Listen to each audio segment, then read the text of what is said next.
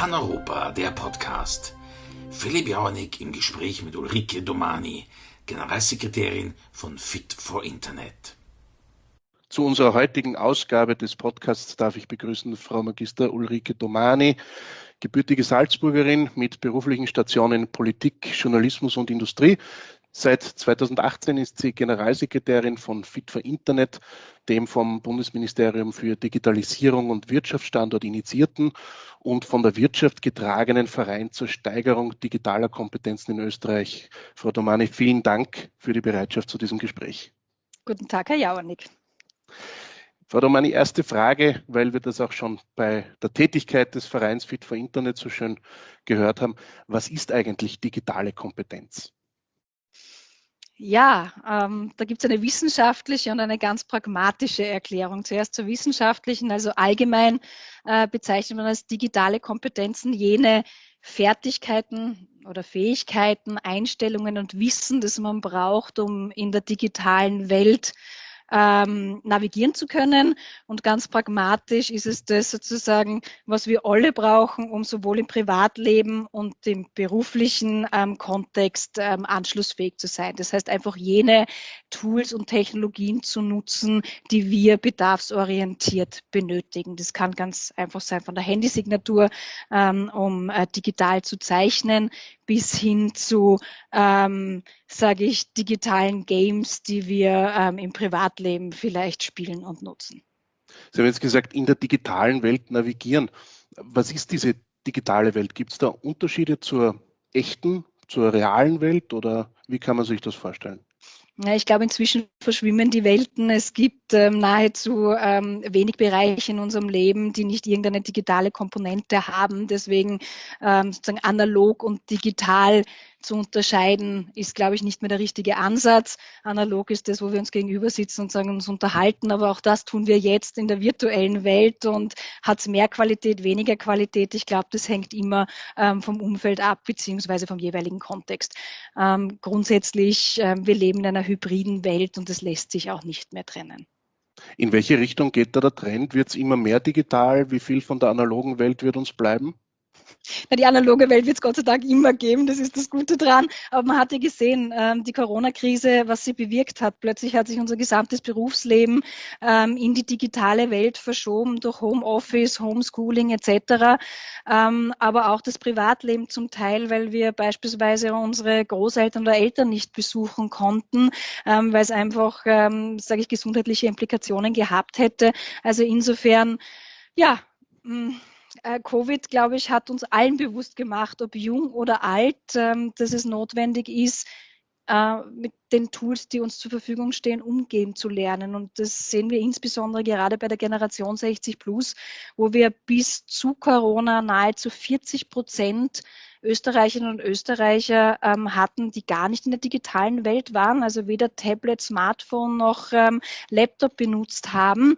Ähm, das hat sich sicher durch Corona verschoben, weil plötzlich bewusst wurde, hoppala, mit meinen Enkelkindern und meinen Kindern kann ich nur kommunizieren, wenn ich WhatsApp äh, nutze oder ähm, über FaceTime telefoniere. Also da war der Bedarf plötzlich ein anderer. Vorher war es nicht notwendig und ähm, plötzlich musste ich und habe mich dann automatisch damit beschäftigt. Das hat einen irrsinnigen Schub mit sich gebracht.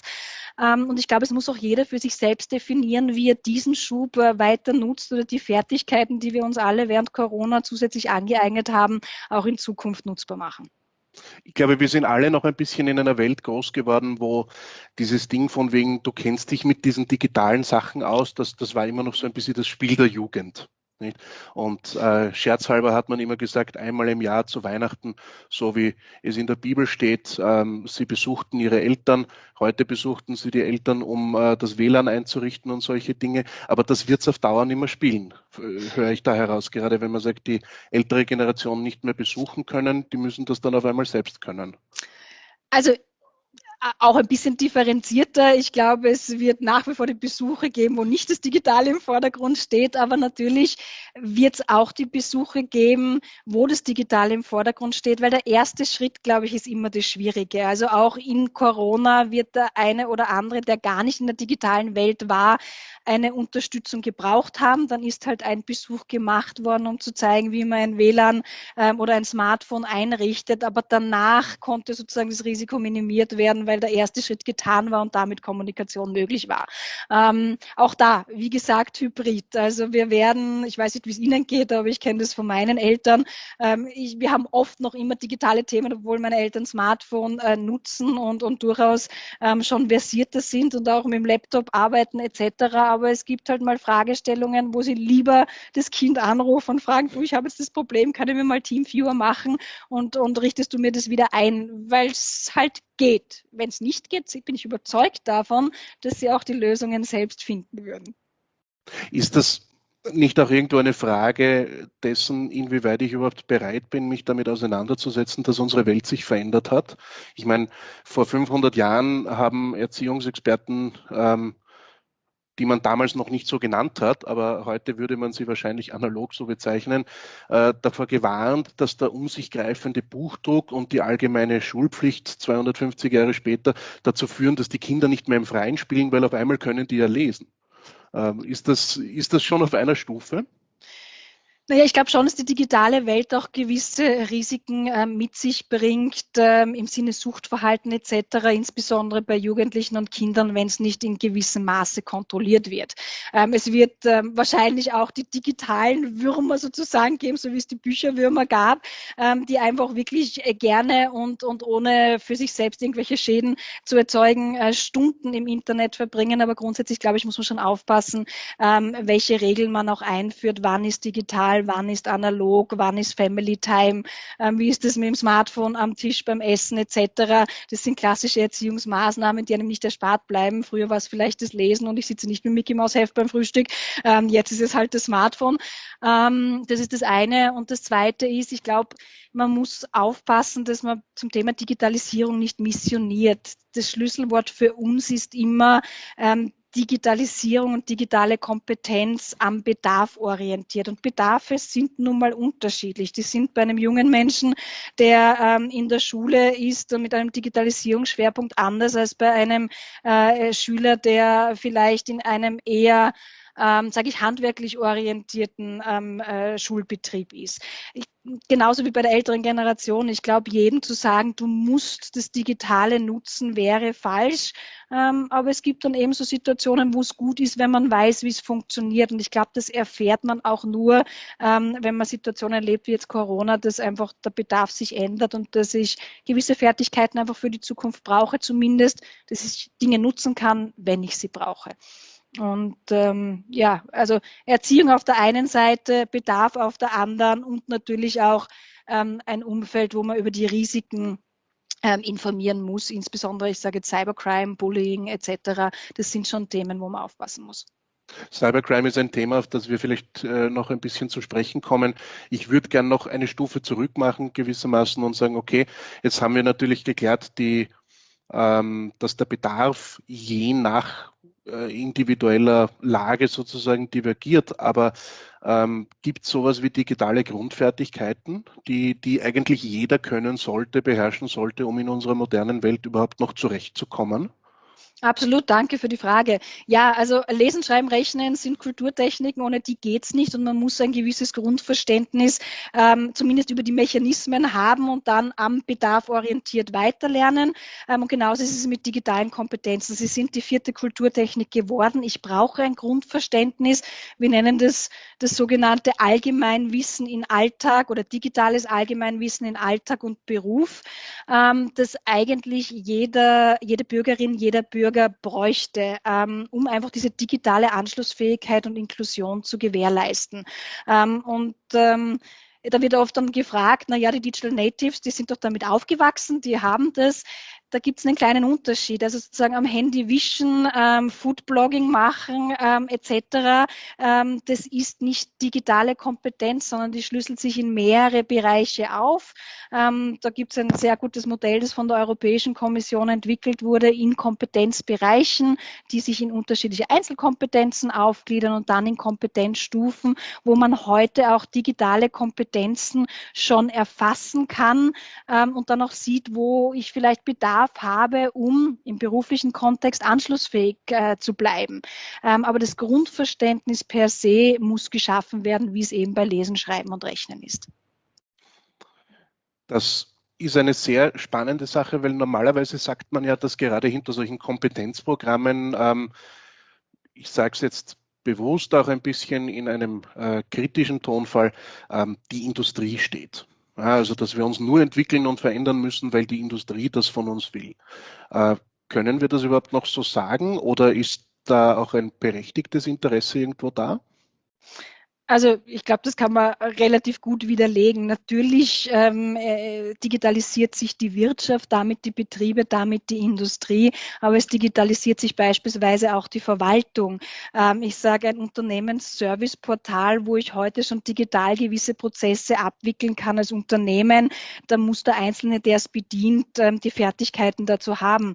Genauso wie wenn ich heute, ich nehme jetzt wieder Corona, mir beispielsweise meinen Impftermin digital aus ausmachen will, muss ich zumindest wissen, ähm, wie äh, komme ich in einen Browser, wie gebe ich die entsprechende ähm, Internetadresse ein und wie navigiere ich dann durch die Seiten und gegebenenfalls, wenn ich ein Dokument unterschreiben muss, wie mache ich das mit der Handysignatur? Also auch im öffentlichen Bereich, im, in der Verwaltung wird mehr digitalisiert und dann letztendlich gehen wir aufs Private. Auch dort greift die Digitalisierung mehr. Ähm, viele Menschen ähm, haben heute schon vernetzte Geräte, ähm, Internet of Things, IoT, also äh, Internet der Dinge, wo einfach das Leben erleichtert wird. Ähm, und ich denke jetzt nicht nur sozusagen an junge oder, oder die in der Digitalwelt äh, affinere Menschen, sondern auch an die ältere Generation. Da gibt es viele Beispiele, die ein Leben erleichtern können, von Fallsensoren in der Wohnung, die einem älteren, alleinstehenden Menschen ähm, dann sozusagen äh, die Möglichkeit geben, dass die Hilfe kommt, wenn er sie braucht. Ähm, das muss auch mal sozusagen bedient werden können. Und viele andere Dinge. Also ich glaube, das ist ist kann man jetzt natürlich sagen, da steckt auch wieder die Industrie dahinter. Aber ich glaube, natürlich ist die Wirtschaft ein Treiber für Digitalisierung, aber inzwischen gibt es keinen Lebensbereich mehr, ähm, wo Digitalisierung nicht ähm, ähm, eindringt. Und da sind wir einfach besser beraten, damit umzugehen und einfach auch selbst zu entscheiden, wo will ich es, wo will ich es nicht. Ähm, und das, glaube ich, auch das Thema Daten ähm, weiß heute jeder von uns, wenn er äh, gewisse Services in Anspruch nimmt, eine App downloadet und sie benutzt, liest er sich die Nutzungsbedingungen wirklich durch, weiß er, wo seine Daten landen, weiß er, was mit den Daten passiert. Ich glaube, das ist eine Entscheidung, die in der individuellen Autonomie liegt, zu sagen, ich beschäftige mich damit oder eben nicht und bin bereit, ähm, sozusagen meine Daten herzugeben und, und äh, damit gewisse Leistungen in Anspruch zu nehmen. Wobei wir ja vor 30, 40 Jahren wahrscheinlich auch, äh, wenn wir einen Vertrag bei einer Bank oder bei einer Versicherung unterschrieben haben, ehrlicherweise wahrscheinlich die AGB auch nicht gelesen haben werden.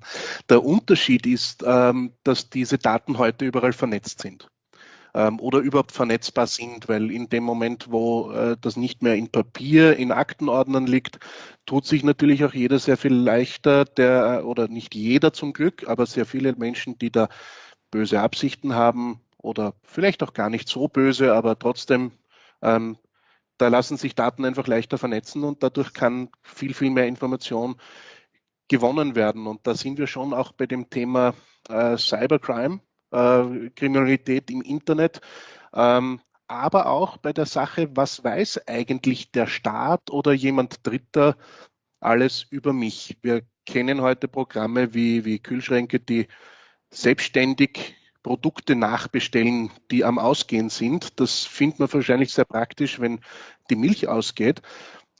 Der eine oder andere denkt aber vielleicht auch daran, hoppala, da weiß jemand nachher, wie viel Milch mein Haushalt verbraucht. Tja, Was? ich musste nicht in Anspruch nehmen. Das ist der, also auch da sind wir, glaube ich, wieder bedarfsorientiert und auch ähm, die Selbstbestimmung, die ich habe, indem ich dann eben gewisse ähm, äh, äh Dinge nicht in Anspruch nehme oder gewisse Services und Apps. Also ich glaube, dass ähm, dieses der, der mündige Bürger in der digitalen Welt ist ein Thema und betrifft uns alle. Und wir treffen jeden Tag bewusst oder unbewusst, das ist eben die Frage, Entscheidungen, was mit unseren Daten passiert. Ähm, ich weiß nicht, wie viele von uns Dropbox, ähm, OneDrive etc. nutzen. Auch das ist eine bewusste Entscheidung, dass ich meine Daten sozusagen von allen Geräten oder für alle Geräte zugänglich ähm, ins Internet unter Anführungszeichen stelle. Eine bewusste Aber da sind wir genau bei dem Punkt, weil gerade OneDrive, das heute jetzt als Beispiel, ja, das ist ja nicht einmal das böse Programm, sondern das ist ja noch ein, ein, ein relativ sicheres Programm. Ähm, aber das wird mir heute mit einem, mit einem äh, Computer, den ich fertig aufgesetzt kaufe, mitgeliefert. Und ich bin mir gar nicht sicher, ob jeder der dann Daten auf diesem Computer speichert, sich überhaupt darüber im Klaren ist, dass die in Wirklichkeit in einer Cloud irgendwo gespeichert werden. Weil wir wahrscheinlich auch die Sachen rundherum zu wenig lesen, aber für viele ist das auch immer noch ein bisschen fremd. Wie kann ich denn, wenn ich da um es mit Karl-Heinz Grasser zu sagen, super nackt bin, ähm, äh, sozusagen diese Kompetenzen und Fertigkeiten überhaupt erwerben. In der Schule habe ich den Eindruck, passiert das immer noch viel zu wenig. Bin ich bei Ihnen, passiert zu wenig. Da sind wir genau bei dem Punkt, den wir vorher auch schon diskutiert haben, digitales Allgemeinwissen, ähm, genau auch die Möglichkeiten zu kennen. Nämlich ich kann ja entweder auf meine äh, sozusagen Harddrive abspeichern oder ich äh, gehe in die Cloud. Ich kann mir eine externe Speicherplatte äh, besorgen und dort die Dinge abspeichern oder ich nutze beides. Alles hat Konsequenzen. Ähm, die eine Konsequenz, wenn ich es auf einer externen Speicherplatte habe und ich verliere die, sind meine Daten weg, unwiderruflich. Ähm, versus die Entscheidung, wenn ich es in der Cloud habe, muss ich mir genau überlegen, wer darauf Zugriff hat, beziehungsweise wo sie gespeichert sind, wo die Server stehen etc. Aber das hat etwas für mich mit digitaler Allgemeinbildung zu tun und eine bewusste Entscheidung, wie ich damit umgehe. Ich bin ein Mensch beispielsweise, sehr sensible Daten habe ich auf einer externen Speicherplatte und nicht in der Cloud. Ist aber meine Entscheidung, warum ich das so handhabe, verbunden mit dem Risiko, wenn die mir abhanden kommt, habe ich ein Thema. Kann ich noch eine Sicherungskopie irgendwo haben, aber ist eine Entscheidung. Ähm, also ich glaube, man kann es nur mit wirklich ähm, äh, digitaler Allgemeinbildung in den Griff bekommen. Wir haben ein bisschen die Problematik, dass das Schulsystem hinter den Entwicklungen hinterherhinkt. Ähm, äh, die Digitalisierung ähm, passiert in sehr schnellen Zyklen. Neue Technologien kommen, neue Anwendungen. Da Schritt zu halten erfordert auch lebenslanges Lernen. Das heißt, ich muss eigentlich ständig up-to-date bleiben. Ähm, das wird die Schule alleine und auch das Elternhaus alleine nicht nicht leisten können, sondern wir müssen schauen, dass wir alle miteinander, ob jung, ob alt, uns ähm, mit den Dingen äh, täglich nahezu beschäftigen und einfach digital fit bleiben. Das wird uns einfach nicht erspart bleiben. Und vielleicht eine, eine kurze Seitnote dazu. Ähm, digitale Kompetenzen zählen nicht umsonst zu den acht Schlüsselkompetenzen für lebenslanges Lernen. Das hat einfach einen Grund, warum das so ist. Ich glaube, dass, dass wir dabei eigentlich einem, äh, einen, einen Schlüsselpunkt sogar erwischt haben, weil äh, als ich in die Volksschule ging, war noch irgendwo klar, das, was ich da jetzt an Rechtschreibung und an Buchstaben lerne, das wird auch bleiben. Ja, also das Alphabet wird sich nicht großartig verändern und das Einzige, was vielleicht sein kann, ist, dass wir alle 50 bis 70 Jahre eine Rechtschreibreform erleben. Ähm, die Grundrechnungsarten plus, minus, mal und Division, das wird auch im Grunde gleich bleiben.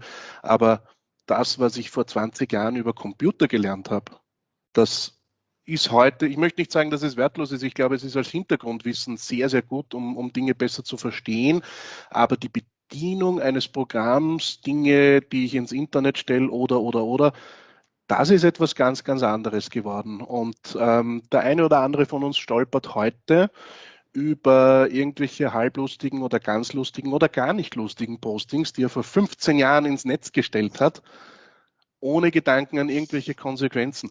Ist das etwas, was uns noch ganz, ganz schlimm einholen wird als Gesellschaft? Oder hat es uns schon eingeholt? Also ich glaube, es hat uns bis zu einem gewissen Grad, wie Sie jetzt auch als Beispiel ähm, gebracht haben, eingeholt. Und das ist dann retrospektiv, weiß man, dass man es in der Zukunft nicht mehr macht, aber man kann das Geschehene nicht, nicht ungeschehen machen. Ähm, ich glaube, man kann es nur subsumieren, mit dem auch die Digitalisierung ist gekommen, um zu bleiben und sie passiert sehr schnell. Ähm, und, und ähm, ich glaube, wir müssen unsere Jugend insbesondere darauf vorbereiten, dass es keinen Job, egal welchen, weil ich meine, sie haben doch die größte Zeit ihres Lebens, nämlich die Zeit der Erwerbstätigkeit vor sich, ähm, geben wird und heute schon nicht mehr gibt. 90 Prozent aller Jobs erfordern digitale Basiskompetenzen. Das ist heute Fakt. Erfüllen wir das schon sozusagen als Erwerbstätige? Mit Sicherheit nicht. Ähm, allein wenn wir uns anschauen, also wir wissen das aus statistischen Erhebungen, Eurostat hat beispielsweise erhoben, dass zwischen 2015 und 2019, also das ist nicht so lange her, eine deutlich wachsende Kluft zwischen den digitalen digitalen Kompetenzen von Erwerbstätigen und Arbeitslosen besteht. Na klar, das heißt, wir sind als Gesellschaft wirklich gefordert, hier rasch aufzuholen und, und all jenen, die eben digital jetzt etwas im Abseits stehen oder nicht mehr mitkommen, Möglichkeiten zu geben, dass sie äh, in der digitalen Welt fit bleiben. Ähm, das ist eine große Herausforderung. Ich glaube, die meisten Bildungssysteme sind dafür noch nicht gerüstet. Ähm, ich glaube auch, dass wir als Gesellschaft ähm, hier gemeinsam, und das kann kein Player alleine, das kann die Politik nicht alleine, das kann die Wirtschaft nicht alleine und das können auch die unterschiedlichen sozusagen Zielgruppen von jung bis alt nicht alleine. Wir sind ja höchst gefordert, zusammenzuarbeiten und jeder einen Beitrag zu leisten. Und der Beitrag des Einzelnen fängt damit an, dass ich mich bewusst mit diesen Themen auseinandersetze. Ähm, Sie haben vorher Cybercrime genannt.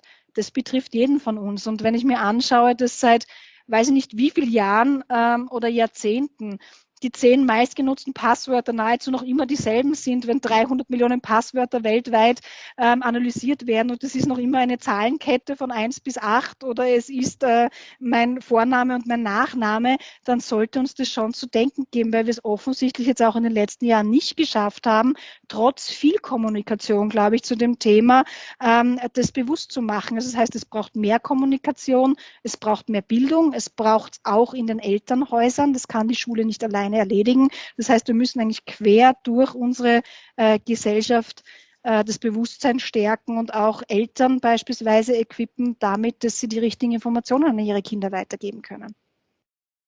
Da sind wir jetzt eigentlich schon in einem ganz, ganz spannenden Thema drinnen, weil wir haben es in den letzten Jahren immer stärker erlebt und während der Corona-Pandemie der vergangenen anderthalb Jahre noch einmal ganz besonders stark. Äh, Begriffe wie Fake News sind äh, nicht erst seit Donald Trump in aller Munde. Äh, man hat auch dazwischen und davor schon von dem sogenannten postfaktischen Zeitalter gesprochen. Wir erleben auf einer anderen Ebene so in Österreich gerade so etwas wie eine Renaissance der Parteimedien, wie es sie seit den 60er Jahren nicht mehr gegeben hat. Ähm, jetzt kann man darüber diskutieren, ob die Arbeiterzeitung stärker offengelegt hat, wo sie steht, als das viele Blogs ähm, oder Online-Medien, muss man eigentlich schon sagen, heute tun. Ähm, also das, das, das Thema ist in aller Munde. Wir kennen die Panik von Verschwörungstheoretikern. Wir erleben Fehlinformationen, die von Impfgegnern äh, verbreitet werden und die auch Leuten, wo man sich denkt, der soll es eigentlich besser wissen. Ähm, ganz, ganz eigenartige Angstzustände ähm, zuführen. Laufen wir da auf eine Spaltung der Gesellschaft zu oder sind wir schon mittendrin? Also ich glaube, wir haben bis zu einem gewissen Grad schon eine Spaltung und ich gehe dann später nochmal auf diesen digitalen Aspekt davon auch ein. Also das, was Sie gesagt haben mit Fake News, Filterblaseneffekte in, in Social Media etc., hat äh, äh, ganz viel mit Medienkompetenz zu tun. Auch die kommt meines Erachtens in den Schulen heute noch zu kurz, obwohl sicher mehr Anstrengungen gemacht werden. Äh, Medienkompetenz müssen aber auch die Eltern vermitteln. Also wie gesagt, das ist nicht eine Aufgabe einer einzelnen Institution. Äh, ähm, die Zyklen, wie Informationen geteilt werden, sind einfach viel schneller als früher. Die Recherche ist eine, die oftmals sehr einseitig betrieben wird.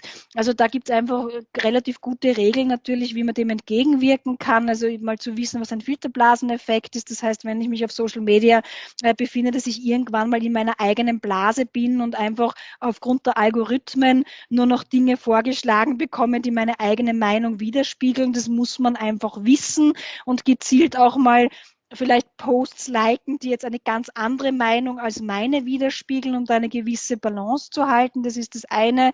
Das zweite ist auch dieses Bewusstsein zu haben. Sie haben vorher angesprochen, es tauchen Inhalte auf, die Sie vor 15 Jahren gepostet haben, wo Sie heute vielleicht nicht mehr der Meinung sind. Auch dieses Bewusstsein zu haben, dass jeder von uns ein Autor ist. Mit jedem Blog, mit jedem ähm, Social Post, den wir absetzen, werden wir zu Autoren und wir sind für den Inhalt verantwortlich, den wir absetzen, egal ob das Bilder oder Text ist. Ähm, Ähm, auch die, wir zitieren Dinge. Woher kommen die? Ähm, sind es aus vertrauenswürdigen Quellen oder habe ich die mir irgendwo sozusagen ähm, zusammengesucht, weil sie mir wer geschickt hat und nicht überprüft? Ähm, also manche glaube ich, ähm, Themen sind ja auch in der analogen Welt vorhanden gewesen, also Quellenanalyse, ähm, wen zitiere ich, wie mache ich meine Recherchen etc. Auf der anderen Seite passieren sie einfach in der digitalen Welt viel schneller und da ist man eher verleitet, aufs Knöpfchen zu drücken und weiterzuleiten und nicht vielleicht so, so gut drüber nachzudenken. Also, Jetzt haben Sie, Entschuldigung, dass ich da einhake, ja. Wir, Sie, Sie haben gerade gesagt Medienkompetenz, das unterstreiche ich gänzlich. Ähm, und Sie haben aber auch gesagt, das ist etwas, was auch von den Eltern an ihre Kinder weitergegeben werden muss. Jetzt hat man, wenn man sich heute auf Facebook bewegt, manchmal das Gefühl, dass es eigentlich umgekehrt sein sollte. Äh, also im harmlosen Fall sprechen wir noch so von den sogenannten Dad Jokes, ähm, also Witze, die, die man erst ab einem gewissen Alter lustig findet.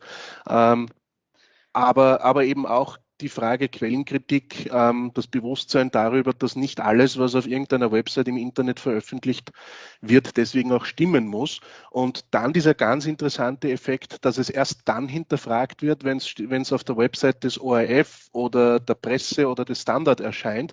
Aber wenn hustibusti77.blogspot.com eine medizinische Studie angibt zu veröffentlichen, dann ist ganz klar, die muss stimmen.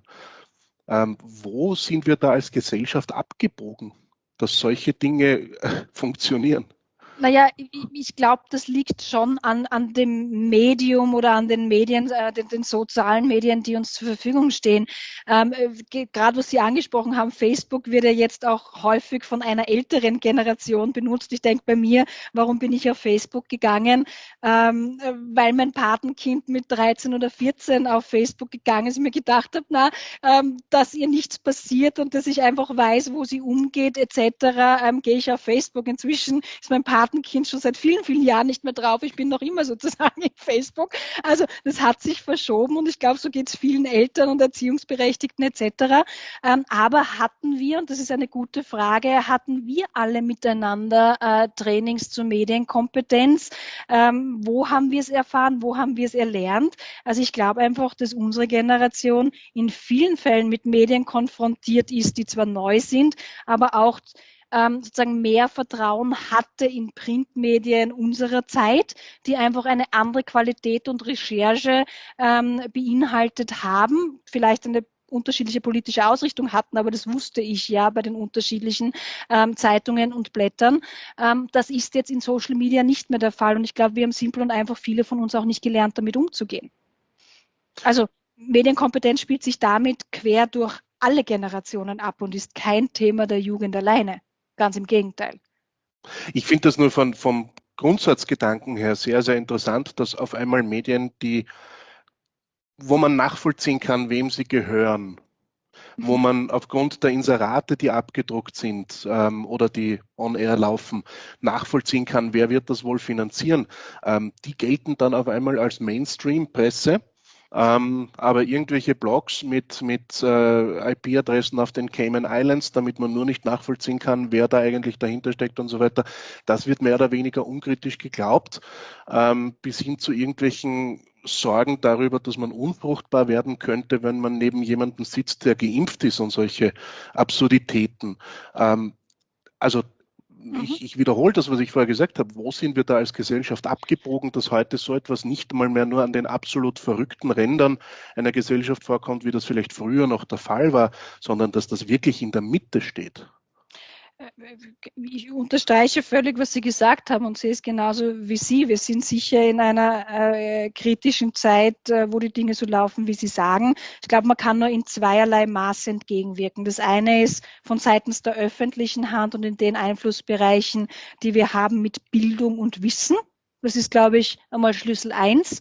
Ähm, und das Zweite ist im privaten Bereich, und ich weiß nicht, wie es Ihnen gegangen ist, aber natürlich hatte, hatte genauso ich ähm, äh, Freunde, Bekannte, die, die mal kurzfristig oder auch längerfristig Verschwörungstheorien oder abstrusen Argumenten ähm, bei Corona angehangen sind, ähm, wo man einfach nur über gezieltes Fragen, glaube ich, Bewusstsein schaffen kann. Woher hast du Information? Wo ist es veröffentlicht worden? Ähm, wie sozusagen, wer steht dahinter? Hast du dir das angeschaut? Hast du das nur weitergeleitet etc.? Also ich glaube, da wer fragt, gewinnt. Da kann man einfach nur unterstützen, indem man ähm, vielleicht mit Fragen ein bisschen zum Nachdenken anregt. Äh, das sind, glaube ich, zwei Bereiche, die, die essentiell sind. Den einen können wir selbst beeinflussen, den anderen glaube ich, ist die öffentliche Hand gut beraten, hier mehr zu tun und mehr zu investieren. Und da passiert ja auch schon viel. Es ist ja nicht so, dass das äh, Themen sind, die unbekannt sind. Ähm, ich glaube auch, dass viele ähm, sage ich, alteingesessene Medien inzwischen auch Schulungen und Trainings für Leser anbieten zum Thema Quellenanalyse etc. Gerade kürzlich ist mir so ein Angebot auch untergekommen. Ich glaube, dass das ganz wichtig ist und dass einfach erkannt wird, dass man hier mit Bildung und Kompetenzvermittlung viel bewegen kann. Ich fasse das jetzt einmal in die Richtung zusammen, dass wir eine verstärkte Sehnsucht und einen verstärkten Bedarf nach äh, so etwas wie Deutungshoheit eigentlich ähm, finden, beziehungsweise nach, nach ähm, richtigstellenden Institutionen. Ähm, ich möchte fast so weit gehen, von einer Art Schiedsrichterfunktion eigentlich zu sprechen. Und da wird es für mich interessant, nämlich der Schiedsrichter. Jetzt haben wir vor kurzem die Funktion äh, des grünen Passes diskutiert in der Öffentlichkeit, wo auch klar geworden ist, naja, der wird sich mehrheitlich digital abspielen. Ähm, wenn ich meine Identität immer stärker ins Internet verlagere, wenn ich mit so Dingen wie einer Handysignatur, mit einem Online-Bankkonto etc. etc. Äh, mich immer mehr digital bewege, wie groß ist eigentlich die Gefahr, dass ich auch einfach gelöscht werde, wenn jemand meine Konten hackt. Auf, auf Facebook kennen wir das Thema des Identitätsdiebstahls schon seit Jahren. Das ist dort nicht mehr neu. Ähm, wie stark hat sich da die Macht auch totalitärer Systeme noch einmal gesteigert durch die Digitalisierung. Denken wir an das Social Credit System in China. Also es ist ähm, sicher brutaler geworden, unter Anführungszeichen. Ich bin durch Digitalisierung schneller an ganz vielen Orten. Das hat früher einfach, Information ist gereist, das hat eine gewisse Zeit gedauert. Information reist auch noch heute oder Daten reisen auch heute. Es geht nur schneller und, und ähm, sozusagen in, in kürzeren Zyklen. Ähm, ein Beispiel Identitätsdiebstahl. Ich finde spannend, dass Sie es angesprochen haben. Der Identitätsdiebstahl ist auch in der analogen Welt passiert und passiert auch noch heute. Ein Beispiel wirklich konkret aus meinem privaten Umfeld, wo ich mir gedacht habe, das gibt's gar nicht. Ähm, äh, kürzlich ist uns ins Haus getrudelt ein Mahnschreiben mit x 100 Euro ähm, von einem Inkassobüro ähm, an unsere Adresse zu Hause ähm, mit einer Bestellung, die wir nie getätigt haben, kam per Brief etc. Wir haben das nachvollzogen. Die ersten drei Mahnungen gingen an zwar äh, unseren Namen, aber an eine andere Adresse. Wurde auch hingeliefert, die Ware. Und wie gesagt, drei Mahnungen sind verstrichen ähm, und äh, das Inkassobüro war dann letztendlich bei uns. Was ist passiert? Ähm, Identitätsdiebstahl. Es wurde einfach der Name meines Mannes herausgesucht, eine andere Adresse angegeben, die Ware dorthin geliefert, die offensichtlich über einen äh, Zustelldienst abgegeben, ähm, nämlich im Haus, ähm, dort abgeholt ähm, und äh, die Mahnungen sind weitergegangen und wir hatten jetzt Anwalt etc etc. zu bezahlen, um dieses Ding aufzulösen. Also der Identitätsdiebstahl passiert genauso in der analogen Welt. Ähm, in der digitalen Welt geht er vermutlich schneller, ähm, aber er ist auch besser nachvollziehbar. Das glaube ich schon. Im Endeffekt die Nachvollziehbarkeit in der digitalen Welt ähm, geht, wenn es nicht sehr ausgefüchste Cyberkriminelle sind, die es natürlich auch gibt, als jetzt in der analogen. Das, was hier passiert ist, beispielsweise mit diesem Identitätsdiebstahl über diese Bestellung, das werden wir nie nachvollziehen können, wer noch nie draufkommen, wer das war. Ähm, totalitäre Systeme nutzen natürlich ähm, diese Vernetzung in der digitalen Welt oder können sie nutzen. Sie haben das Social Credit System in China angesprochen. Ich glaube halt, dass wir in Europa schon vom Mindset her und von der Kultur anders aufgestellt sind, auch übervorsichtig sind, was Datenhoheit und Datenverwaltung angeht. Ich denke nur an die elendslangen Diskussionen zu ELGA. Ich denke an die EU-DSGVO, die für viele ja wirklich ausgeufert ist, wenn es um die Umsetzung geht, gerade im unternehmerischen Kontext, aber wir offensichtlich auch als gemeinsamer wirtschaftlicher und gesellschaftlicher Raum entschieden haben, so damit umzugehen, was ja legitim ist. Also ich glaube, das ist halt immer abhängig davon, wie ähm, der kulturelle Rahmen ist und wie auch die Regulatorien ähm, links und rechts gesetzt werden. Ähm, sehe ich Gefahren? Natürlich ähm, gibt es in jedem System. Ähm, Sie haben vorher gesagt, Deutungshoheit und Schiedsgericht. Ähm, auch da sehe ich eine Gefahr drinnen, denn, denn auch ein Schiedsgericht, obwohl es ja unparteiisch sein kann, kann durchaus biased sein. Also insofern glaube ich, es, sind wir gut beraten als Einzelner, so breit wie möglich unseren Horizont zu erweitern, unterschiedliche Meinungen wahrzunehmen und aus denen heraus dann mit bestem Wissen und Gewissen und Verstand ähm, äh, Informationen zu filtern. Das ist eigentlich ein ganz, ganz wunderbares Schlusswort, das mir mögliche weitere Fragen, die auf genau diesen Aspekt abgezielt haben, fast schon vorwegnimmt. In diesem Sinne, Frau Domani, darf ich mich ganz, ganz herzlich bedanken für ein tolles Gespräch und für wirklich interessante Einblicke. Und ich glaube, wer sich weiter informieren will, ist auf www.fitforinternet.at gut aufgehoben. Lieber Herr Jaunig, vielen Dank ähm, für das spannende Gespräch und den Austausch. Jawohl, ähm, einfach mal digitale Kompetenzen über unsere Plattform checken und sehen, wo man steht. Ähm, es hilft auf jeden Fall, um den eigenen Horizont zu erweitern und zu sehen, wo man lebenslang lernen kann. Vielen, vielen Dank. Dank. Dankeschön. Das war Paneuropa, der Podcast. Philipp Jauernick im Gespräch mit Ulrike Domani, Generalsekretärin von Fit for Internet. Eine Produktion der Studios Tosendor Brüssel. Redaktionelle Leitung Philipp Jauernick. Technische Direktion Dieter Grohmann.